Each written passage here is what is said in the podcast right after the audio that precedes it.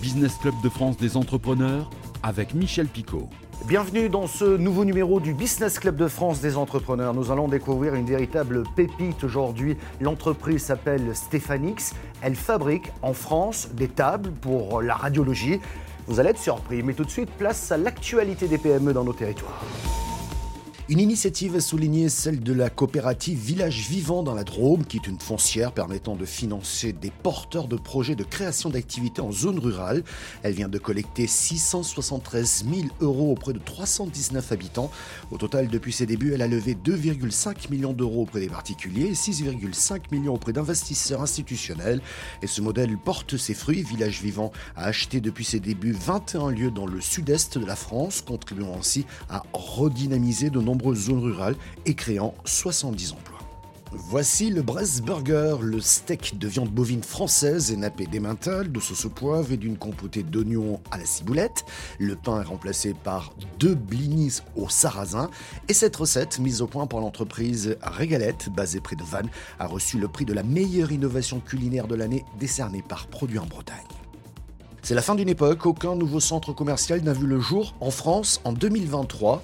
La règle du zéro artificialisation nette ajoutée à la baisse de la consommation des clients a changé la donne. En plus des nouvelles normes, le coût du mètre carré dû à sa rareté et des crédits ont accéléré l'arrêt du développement des grandes surfaces. Quant aux centres commerciaux existants, ils se transforment peu à peu pour devenir, dans la plupart des cas, des lieux dédiés uniquement aux loisirs avec bowling, salle de foot, trampoline ou encore karting et restaurants. À la direction la Ricamarie, c'est tout près de Saint-Étienne pour découvrir une véritable pépite. L'entreprise s'appelle Stéphanix et son directeur général est avec nous, Yannick Chapeteau. Bonjour. Bonjour Michel Picot. On va commencer, si vous le voulez bien, par l'activité de Stéphanix. Vous êtes des spécialistes dans la fabrication de tables de radiologie. Mais quelle est précisément votre activité? Alors, euh, Stéphanix euh, développe et industrialise des tables télécommandées euh, de radiologie à, la Ricamarie, à côté de, Saint-Étienne, depuis 1989. Alors, juste une précision, vous ne faites pas que des tables de radiologie, mais on va rester sur cet exemple bien précis. C'est quoi une table de radiologie? Alors, une table de radiologie, c'est une table télécommandée de radiologie. En fait, euh, euh, euh, c'est un système qui va pouvoir basculer, qui va avoir des mouvements dans, l'espace. Et en fait, c'est, je dirais, ce que vous retrouvez dans tous les cabinets de radiologie, dans les hôpitaux, dans les cliniques, pour les radiologies de première intention. Voilà, dans un parcours de soins, on va faire des radios dites standards, même si aujourd'hui elles sont numériques. Et euh, on va dire que c'est dans le parcours, parcours de soins, la, radio de première intention, avant de soit mettre un diagnostic sur la radio, soit orienter vers euh, des examens un peu plus complexes tels que l'imagerie en coupe, scanner, IRM.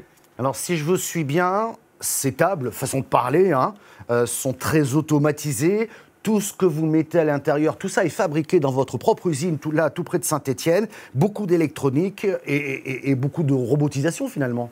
Exactement. Euh, ce sont des tables euh, sur lesquelles on, avec lesquelles on travaille beaucoup avec la mécano-soudure, euh, de la fonderie euh, d'aluminium, euh, de la plasturgie, et euh, ce système qui peut poser jusqu'à qui peut peser pardon jusqu'à 2 tonnes, 2 tonnes, il doit avoir des mouvements dans l'espace, basculer. et comme on manipule des patients sur ce système, eh ben il faut avoir une certaine précision, on va dire, et, et une douceur dans les mouvements. Donc ce qui complique énormément la tâche de notre bureau d'études. Alors, vous êtes en train de nous dire, euh, Yannick Chapoteau, quelque part, que lorsqu'on fait une radio, on s'est allongé sur l'une de, vos tables, non? Ah, Je suis persuadé.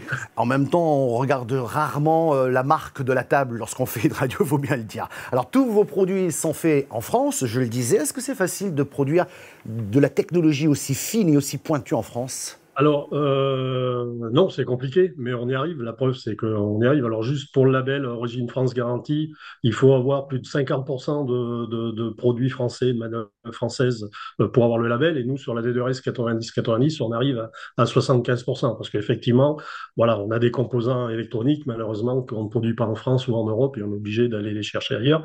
Donc, euh, oui, oui, c'est à la fois complexe et facile.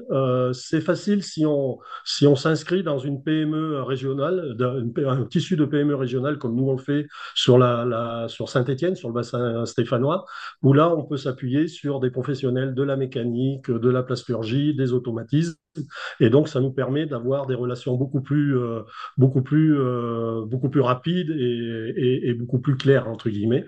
Euh, un autre point important pour nous, c'est qu'on, mais on y reviendra peut-être plus tard, c'est qu'on commercialise notre produit, notamment sur la France, directement chez les utilisateurs finaux. Et donc, ça nous permet d'avoir des retours importants et de pouvoir avoir, gérer les modifications de, nos produits assez, assez rapidement. Mm. Un, dernier point sur le sujet, si vous me permettez.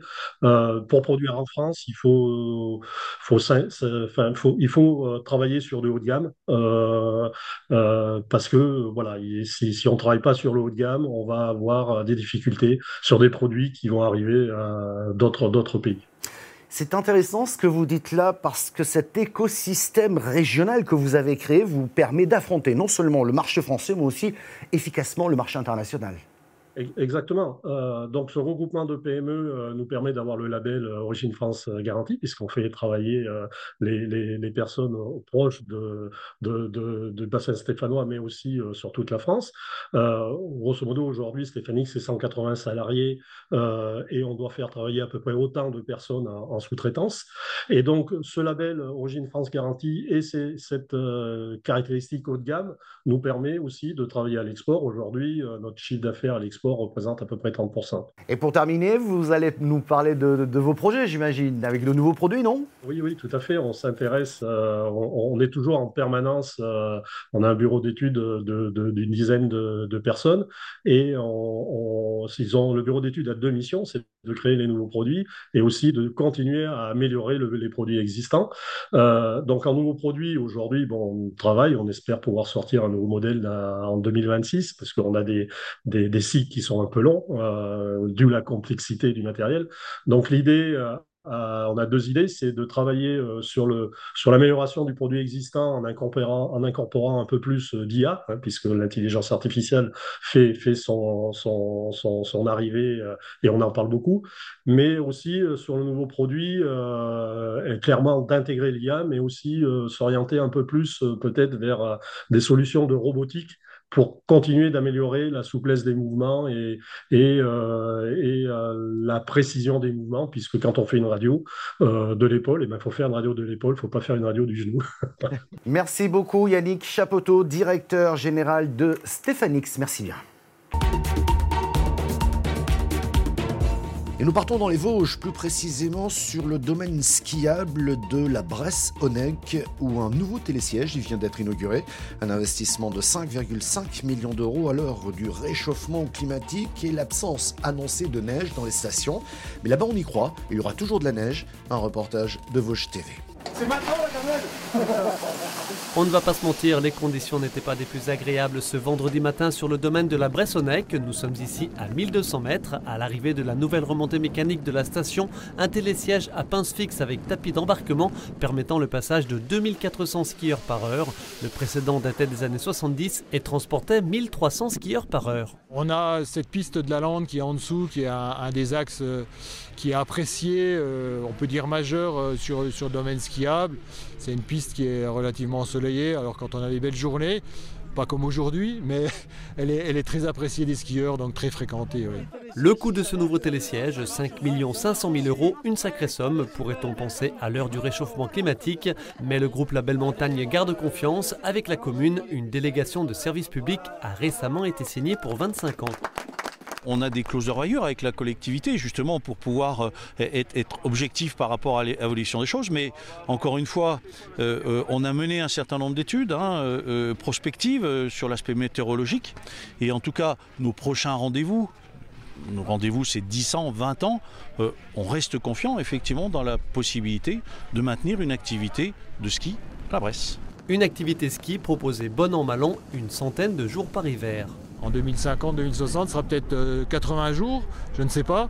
Mais en tout cas, euh, on sera toujours en capacité de produire de la neige, puisqu'il y aura toujours des périodes de froid, et donc sur ces 30 prochaines années, on peut encore tirer notre épingle du jeu. On a l'habitude de dire que c'est 30%, tout ce qui est hiver, c'est 30% de retombées sur la commune, aussi bien en commerce, et puis euh, toute la population, et puis tout, euh, enfin, toute la vie de la commune. La Bressonnec emploie en ce moment 80 personnes. Au plus fort de la saison, c'est jusqu'à 160. Exploitants de la station et socio-professionnels des environs attendent avec impatience le vrai début de cet hiver 2023-2024. À l'occasion de l'événement Le Mans Sonore, l'université et ses filières acoustiques proposaient une visite d'un cabinet de curiosité. L'occasion de découvrir des laboratoires à la pointe de la recherche. Le Mans est un pôle de formation unique en France et en Europe dans ce domaine, avec notamment sa chambre sourde, un endroit étrange, déroutant, que Laure Girard de LMTV a pu découvrir. Solène est en première année de licence acoustique et vibration. Elle cherche à mesurer les conséquences des fréquences sonores sur une structure. On va avoir un point ici qui va être fixe, et donc ça c'est un nœud. C'est la vibration qui est ici se propage dans l'ensemble de la poutre, et donc si on change la fréquence, on va obtenir un autre résultat. Et donc après, ça s'applique pour n'importe quel solide. Ça peut être un bâtiment, toutes les vibrations auxquelles peuvent être euh, amenées un bâtiment, même quand le tramway passe, ce genre de choses.